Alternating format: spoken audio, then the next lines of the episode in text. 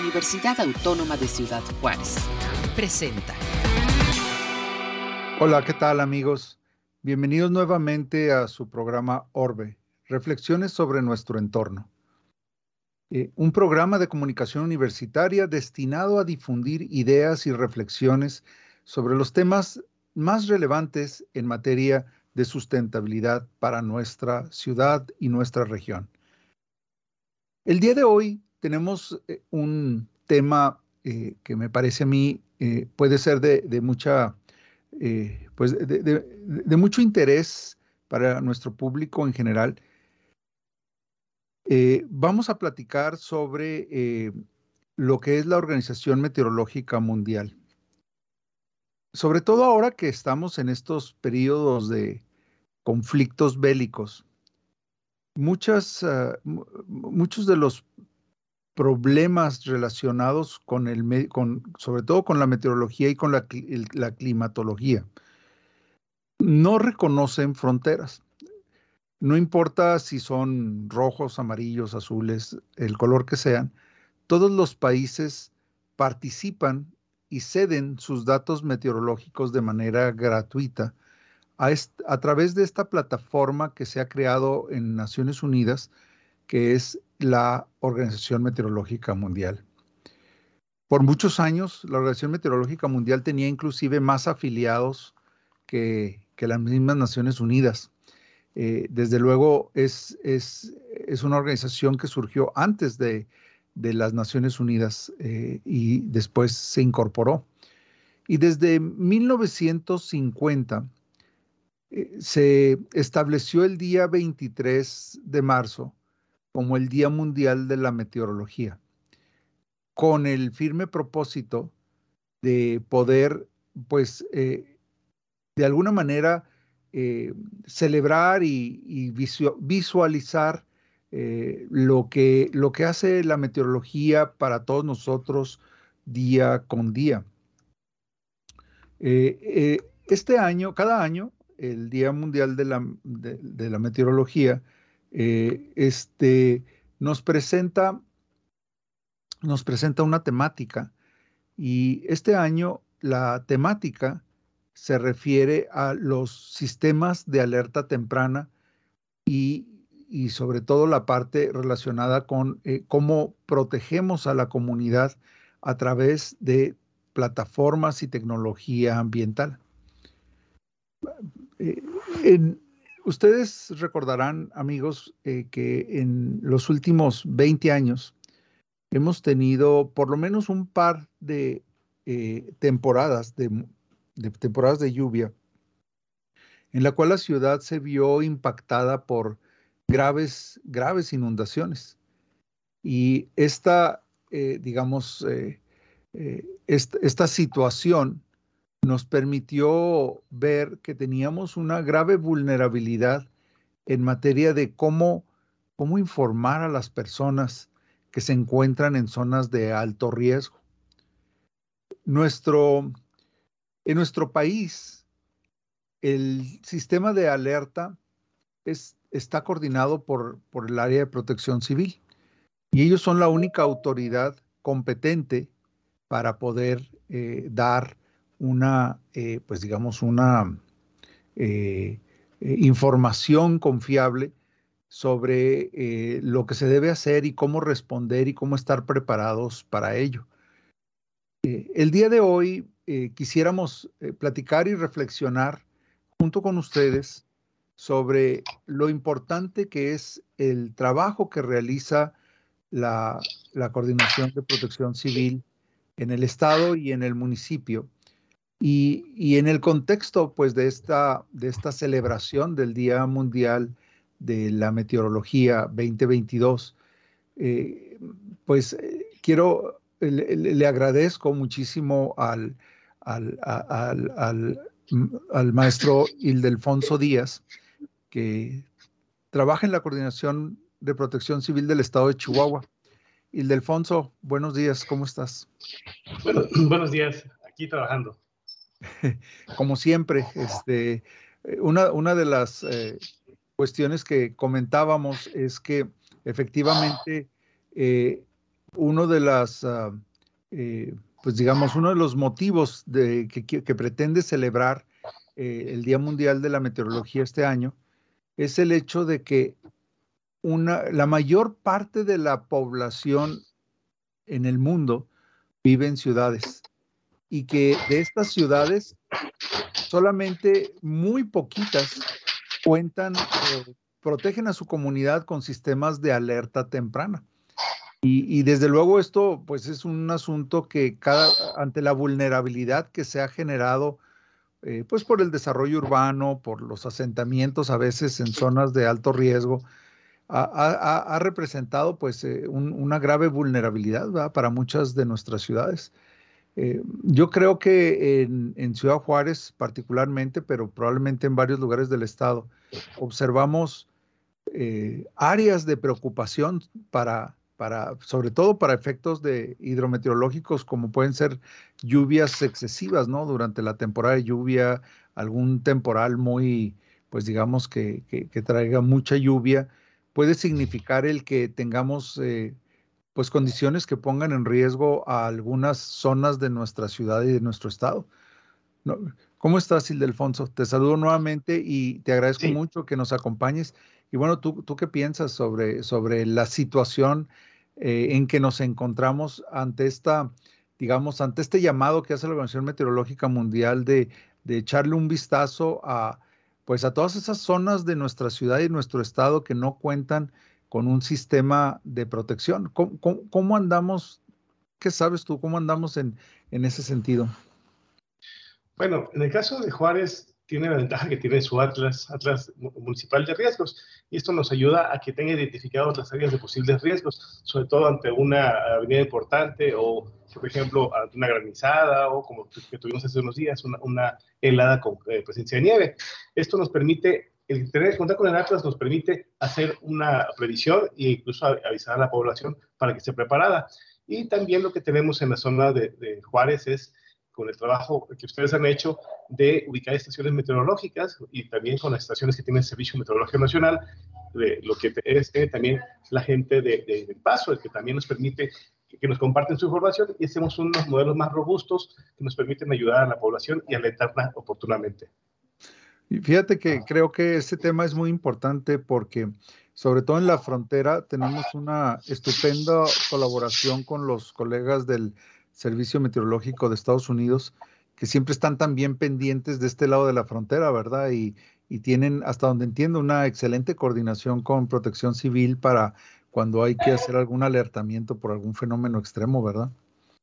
Sí, sí, tenemos, eh, estamos coordinados con ellos y como comento, con el Servicio Meteorológico Nacional, con quienes nos reunimos periódicamente para ver los modelos cuando se viene algún fenómeno importante, como, lo fue la semana pasada, esta caída de nieve tan, ya tan fuera de, tiempo, puesto que ya estamos casi entrando a, la parte de primavera.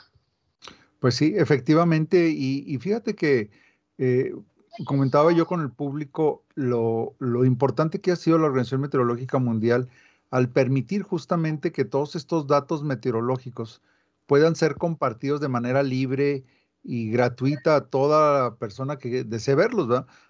Otra cosa es entenderles, pero eh, de que está, de que hay acceso, hay acceso, ¿verdad? Pero afortunadamente, pues ahí tenemos el rol de los meteorólogos, ¿verdad? Exactamente, ya que dice el dicho, quien no conoce su historia está eh, destinado a, repetirla. Y el hecho de poder irse hacia atrás en, otros, tiempos y conocer la información de cómo se dio nos permite decir, ah, caray, eh, eh, es posible que lleguemos a estos rangos de temperatura o estas avenidas. Pues eso nos permite irnos, ir, además de la herramienta de un atlas y la herramienta que nos da un pronóstico por un, por un radar o por las estaciones meteorológicas, nos permite definir cuál es el problema al que podemos enfrentar.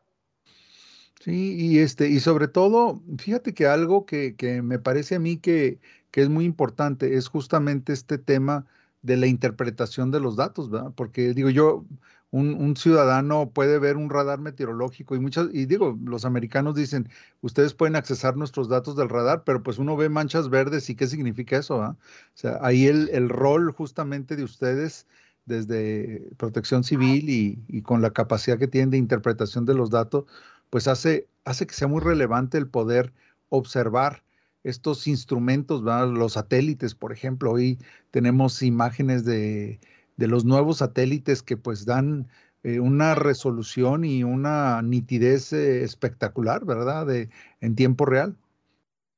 Sí, y sobre todo que hoy en día el pronóstico se convierte, cada vez, tiene que ser más preciso por parte de las autoridades. Hoy en día el papel es hacer pronósticos a muy corto plazo, o sea, cuando antes eran a mediano, largo plazo, no, entonces a muy corto plazo.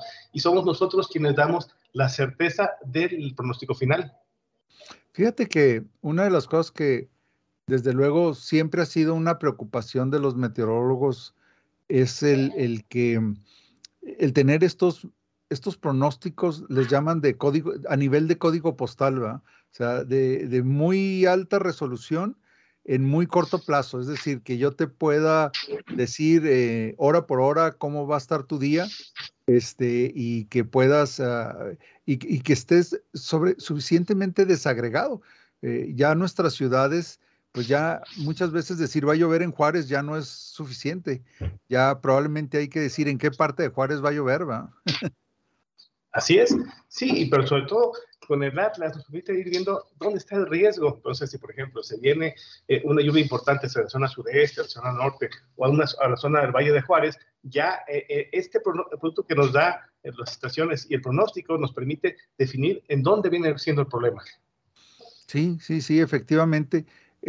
Ha, ha, habido algunos eventos en los que Protección Civil ha sido, pues, básicamente ahora sí que, que tuvieron un rol protagónico, ¿no? En, en, el, en proteger a la comunidad. Me, me, me, me, viene a la mente este evento que hubo en la, en la X, donde se tuvo que suspender el evento por efecto de una, de un, me parece que era una tormenta, ¿verdad? De, de eléctrica. Sí es. Y, este, sí, y eso pues nos muestra un poquito cómo funciona protección civil, o sea, sobre todo que ustedes tienen la autoridad para tomar decisiones así de, de importantes, ¿verdad? Sí, en ese momento cuando llegó el, el aviso por parte de, de quienes emitieron el, el, este pronóstico, inmediatamente se fue Protección Civil a desalojar a las personas que estaban antes, ya estaba por iniciar el concierto, y esto nos permitió eh, poderla desalojar y que no hubieran eh, casos este, donde la gente hubiera pasado en, en peligro. Y, y, esto desde luego nos muestra un poquito cómo está estructurado el área de protección civil. Eh, vamos a hacer una pequeña pausa, mi estimado Alfonso, y volvemos para seguir platicando sobre este tema. Eh, amigos, están ustedes en Orbe, reflexiones sobre nuestro entorno. Yo soy Adrián Vázquez, coordinador del Centro de Ciencias Atmosféricas y Tecnologías Verdes del Instituto de Ingeniería y Tecnología. No se vayan, volvemos en un minuto.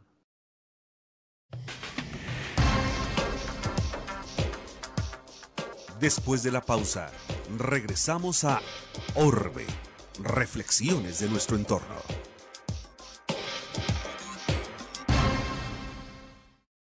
En la Universidad Autónoma de Ciudad Juárez tenemos la más grande oferta académica de la región. Obtén tu ficha en www.uacj.mx. Tienes hasta el 30 de marzo. Entrega de fichas para el semestre agosto-diciembre 2022. Inicia un nuevo reto. Somos UACJ. En la Universidad Autónoma de Ciudad Juárez tenemos la más grande oferta académica de la región. Obtén tu ficha en www.uacj.mx. Tienes hasta el 30 de marzo. Entrega de fichas para el semestre agosto-diciembre 2022. Inicia un nuevo reto. Somos, Somos UACJ. En la Universidad Autónoma de Ciudad Juárez tenemos la más grande oferta académica de la región. Obtén tu ficha en www.uacj.mx. Tienes hasta el 30 de marzo. Entrega de fichas para el semestre agosto-diciembre 2022. Inicia un nuevo reto. Somos, Somos UACJ.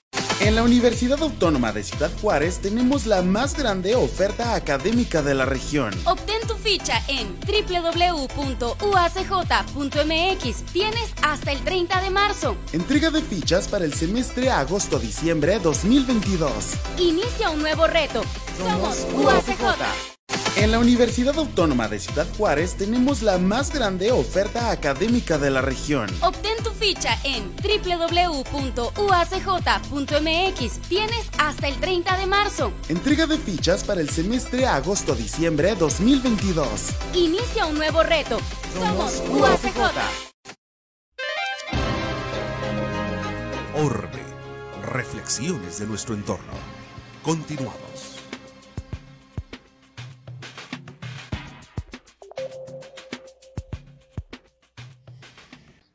¿Qué tal amigos? Gracias por seguir con nosotros. Esto es Orbe, Reflexiones sobre nuestro entorno. Soy Adrián Vázquez, coordinador del Centro de Ciencias Atmosféricas y Tecnologías Verdes, y me encuentro charlando esta mañana con el maestro Ildefonso Díaz, eh, quien es eh, el coordinador operativo de la Unidad de Protección Civil a nivel estatal y con el que estamos charlando a partir de esta reflexión que estamos haciendo sobre el Día Meteorológico Mundial que es el próximo 23 de marzo, y que es una celebración que fue promovida por la Organización Meteorológica Mundial desde los años 1950, el siglo pasado, eh, y que desde entonces, año con año, nos permite ir, pues, como poniendo el reflector sobre algunos temas que son importantes para la comunidad y donde los meteorólogos juegan un rol muy, muy importante. Y, yo te quería pedir, Ildefonso, muchas gracias nuevamente por estar con nosotros el día de hoy, esta mañana. Eh, y te quería pedir si nos pudieras sintetizar cómo funciona el mecanismo de alertamiento. este año la Organización Meteorológica Mundial nos pide que reflexionemos sobre eh, pues las capacidades y cómo estamos implementando estos sistemas de alertamiento para la comunidad. Bueno, eh, por lo general siempre está funcionando los, modelos y los recibimos, entonces eh, nosotros los interpretamos, entonces vemos si lluvia fuerte, vamos viendo dónde es el lugar donde puede ocurrir el incidente. Entonces a partir de ahí nos reunimos con los titulares municipales de esas zonas, les decimos, bien este fenómeno, con tal pues puede ser el daño que puede presentarse y vayan preparando sus recursos temporales y vayan preparando sus operativos para desalojar a las personas donde se requiera apoyarlas. Esto implica, desde luego, eh, eh, refugios, áreas, acondicionar puntos a donde se pueda relocalizar a las personas que, de acuerdo con el Atlas de riesgo, puedan resultar impactadas por este fenómeno, ¿no es así? Sí, así es. En cada municipio se tienen refugios temporales donde la gente puede acudir al momento de algún incidente mayor. Por ejemplo, eh, cuando en temporada invernal ahí las temperaturas son muy bajas, se llevan las personas para que no tengan problemas de hipotermia entonces esto les ayuda a que no tengamos incidentes que puedan ocasionar eh, alguna cosa lamentable. Así es. Eh, oye, Ildefonso, una, una pregunta que probablemente tú tengas el dato a la mano. Sé que no, no, no, no necesariamente es para tener el dato de memoria, pero eh, algo que, que pues se maneja mucho en los círculos de los climatólogos y de los meteorólogos es el tema, es el tema de las ondas de calor. Eh, que es un fenómeno hidro, bueno, es un fenómeno meteorológico que eh, como que no lo tenemos así del todo bien. Eh, hablo a nivel de la comunidad, todavía no sentimos que la gente se muera de calor, digo, sabemos que hay los golpes de calor y todo eso, pero sabemos también que hay un, pues que, es, el, es el que a nivel mundial cobra más vidas en términos de, de vidas humanas este, en relación con todos los fenómenos hidrometeorológicos que, se tienen, más que las inundaciones y más que casi cualquier otro fenómeno este, meteorológico. Las, las ondas de calor y, nosotros desde luego donde vivimos en el desierto, todo la mayor parte del estado de Chihuahua, pues eh, eh, es, es, un tema donde cómo, cómo, cómo sientes tú desde un punto de vista crítico, cuáles son nuestros retos que tenemos ahí como estado para poder generar un sistema de alertamiento por ondas de calor? Bueno, sí, se puede ir previendo, sobre todo ahorita que tenemos el fenómeno de la niña, el cual para la zona de Chihuahua, en lo que son los meses de abril hacia agosto, vamos a tener eh, eh, pocas eh, lluvias. Esto va a indicar que las temperaturas necesariamente se eleven más. Entonces, veríamos temperaturas de alrededor de 49, 50 grados en la zona subtropical de Chihuahua, lo que es Tubares, Urique, Chinipas, y en las zonas de Ojinaga, Juárez, podríamos superar los 40, 42 grados Celsius. Eso, eso desde luego, eh, miren amigos, muchas, muchas personas eh, son muy vulnerables a estos temas de, eh, ondas de calor, no tanto por, por, el golpe de calor, que desde luego es un, es un problema, sino por el estrés que les genera y que ya tienen otros, otros daños. O sea, la gente se muere no, no necesariamente de ondas de calor, sino fallas en el corazón o fallas de alguna otra parte de su, de su, de su cuerpo y desde luego esto implica una movilización para poder proteger a estas personas que están en vulnerabilidad. Este es un reto que no solamente es del Estado de Chihuahua, es a nivel mundial. ¿Cómo podemos generar sistemas de alertamiento para poder apoyar a estas personas? Y para esto, creo que... Sí, dime, Ildefonso. Sí, en este caso básicamente es promover el uso adecuado del agua, o sea, no, gastarla, tampoco este, tener árboles que requieren mucha agua. Por ejemplo, aquí ya se, promueve de que se tengan eh, vegetación del lugar, no tengamos eh, otras vegetaciones que nos eh, hacen que sea más estrés para, para, para, el agua. Sí, así es. Y, fíjate que algo que dices que es muy importante es este tema del manejo del agua. El manejo del agua, sobre todo, si sabemos que tenemos eh, o niños muy chicos o personas muy grandes que puedan ser vulnerables o que en caso de sentirse mal no tengan la capacidad de moverse o desplazarse, ¿verdad? A ponerse en refugio. Eh, son las personas con las que tenemos que tener mucho cuidado en nuestras casas, ¿verdad? Tener suficiente agua. Si, si hay la posibilidad de que se... Eh, ah, recordemos que en tiempo de calor muchas veces pues fallan los transformadores y con ellos los pozos de agua. Entonces siempre es importante tener algunos tambitos, ¿verdad? De agua, de agua para, para en caso de que algo así pase y, y no, no nos veamos tan afectados. Pero algo que te que quisiera comentar contigo, el Delfonso, es el tema de que todos estos, estos retos emergentes, muchos vinculados al cambio climático, eh, pues requieren de, de, más gentes, ¿verdad? Necesitamos más jóvenes, que se, que se interesen. Un, un, llamado que hace la Organización Meteorológica Mundial es justamente para abrir las oportunidades a que nuevos, eh, pues nuevos talentos, ¿verdad? Jóvenes inteligentes, que les guste la tecnología, que, que les parezca, que tengan esta vocación de servicio, pues incorporen a, eh, pues a las ciencias atmosféricas. Y, tú ahí cuál valorarías que es el, el reto más importante que tenemos como, pues como Estado, inclusive como país, para tener este, pues una, eh, este influjo de nuevas, de, carne fresca, ¿verdad? Eh, en las áreas meteorológicas. Eventualmente, pues necesitamos la siguiente generación que venga detrás de ustedes, ¿no? A, a, seguir adelante con este, con este importante trabajo de proteger a la comunidad. Sí, sobre todo que se vea como una opción real de trabajos. el problema es que no hay plazas en, en los lugares en donde se hace trabajo de meteorología. Eh, generalmente es una persona o dos y no hay pocas. Entonces, desde las propias universidades como la UNAM o la Universidad de Veracruzana que tienen carreras enfocadas a esto, son pocas las personas, las, oportunidades que hay.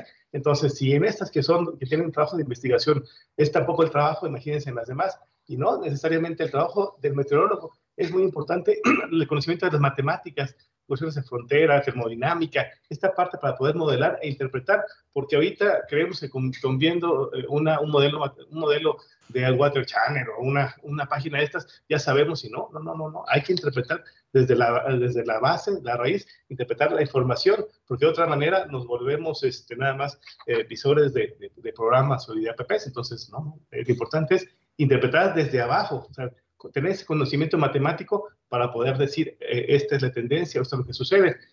cuando yo era joven, tuve la oportunidad de conocer al maestro Julián Aden, y él, el que fue el gran eh, precursor en México para, para, la meteorología. Entonces, esta parte a mí me influyó mucho. Entonces, ¿por qué nuestros jóvenes no conocen a, tanta gente que ha hecho esto y que sepan que a través del ejemplo se puede trabajar en esta área?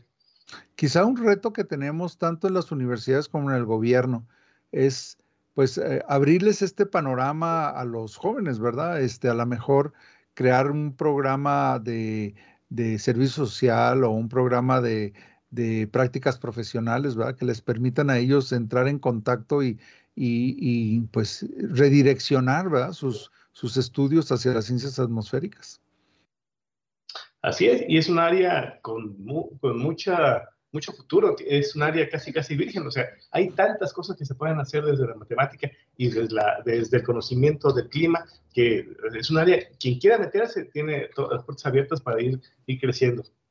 curiosamente te, te comento que quienes están absorbiendo la mayor parte de estos talentos es la iniciativa privada, sobre todo en las áreas de energías renovables donde eh, la intermitencia, por ejemplo, de los paneles solares o de los molinos de viento requieren de predicciones meteorológicas pues eh, muy, muy puntuales, ¿verdad? Entonces, eh, ellos han estado capturando mucho de estos talentos justamente para poder ser más eficientes, pero este es un rubro, el rubro de proteger a la comunidad, es un rubro también, pues yo creo que vital, una comunidad que no tiene técnicos o científicos debidamente formados, pues difícilmente va a poder eh, hacer los esquemas de protección. O sea, mm, como sabemos, cada comunidad es diferente, no hay una receta de, como le llaman, de, molde de galletas, ¿verdad? Para poder este,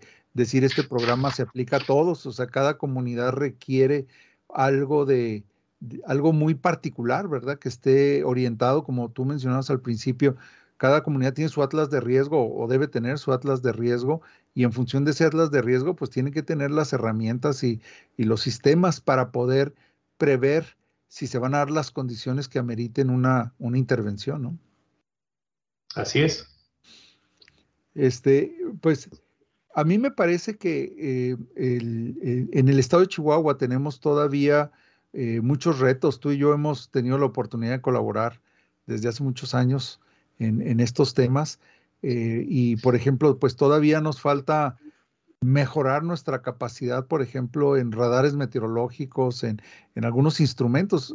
Eh, recientemente, pues tú has estado también de alguna manera involucrado con la construcción de esta red climatológica para el estado de Chihuahua, que es así como, como el primer ladrillo de la pared, ¿verdad? O sea, la primera hilera de ladrillos. Todavía nos falta construir eh, muchísimo. Eh, ¿dónde, ¿dónde, sientes tú que, que, tenemos ahorita el mayor reto eh, en términos de, de, pues, vamos a decir, de infraestructura para, para la observación de la atmósfera?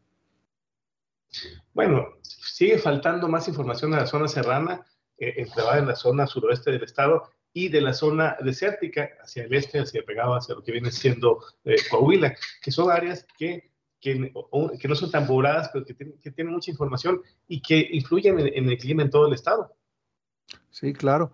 Este, ahí, según la última vez que platicamos, mencionabas que por lo menos necesitábamos unas 10, 15 estaciones meteorológicas más en algunas regiones de la, de la, de la sierra. Y, esto, desde luego, eh, ¿sentirías tú que de alguna forma eh, la prioridad está mucho más marcada por las áreas habitadas que por el, que, digamos que por el hecho de tener información para poder hacer estos modelos y interpolaciones y conocer cómo se está comportando el clima a nivel regional a, una escala, digamos, de todo el estado, y, que de, y, que de, alguna manera no hemos todavía pues invertido los recursos suficientes, ¿verdad? Para tener una cobertura más, más puntual. Lo que pasa es que si conocemos la sierra, vamos a conocer la cantidad de agua que llueve y eso nos permite saber cuánto va a llegar a la, boquilla o, a, las vírgenes y también nos permitir, pues no tener, bueno, e, eso ayuda para que las temperaturas también no sean tan, eh, bueno, conocer cómo, cómo, vienen las temperaturas. Entonces, la sierra es importante tenerla bien este, estudiada. De otra manera, no, eh, tenemos el detalle de qué es la perspectiva a futuro en, el Estado. Claro. Eh, pues antes de, terminar este programa, que, ya tenemos que darle punto final, ¿tendrías algún comentario, alguna recomendación a nuestros jóvenes sobre, así como, como una reflexión muy final para, como un mensaje para los jóvenes universitarios sobre este tema de la meteorología y la protección de la comunidad? Bueno, hoy en día ya tenemos eh, carreras que son enfocadas a la protección civil y llevan algunas materias de, meteorología. Eso nos permite al menos ya ir enfocando a, los jóvenes a que estudien esta parte de la protección de la población. Entonces, eh, pero eh, es importante que se vayan acercando a, la interpretación de la información meteorológica y que conozcan los fenómenos para que puedan en un momento dado desarrollarse en esta área. Mi estimado Ildefonso, te agradezco muchísimo el que nos hayas acompañado el día de hoy, donde reflexionamos sobre este mensaje de la Organización Meteorológica Mundial sobre la importancia de los sistemas de alerta temprana y de la protección de la comunidad. Te agradezco mucho, amigos. Eh, yo les doy las gracias por acompañarnos en esta edición de Orbe, Reflexiones sobre nuestro entorno. Yo soy Adrián Vázquez, coordinador del Centro de Ciencias Atmosféricas y Tecnologías Verdes del Instituto de Ingeniería y Tecnología de la Universidad Autónoma de Ciudad Juárez. Nos vemos la próxima semana con otro tema importante de reflexiones sobre nuestro entorno. Muchas gracias. Orbe, reflexiones de nuestro entorno. Esta fue una producción de la Dirección General de Comunicación Universitaria de la Universidad Autónoma de Ciudad Juárez.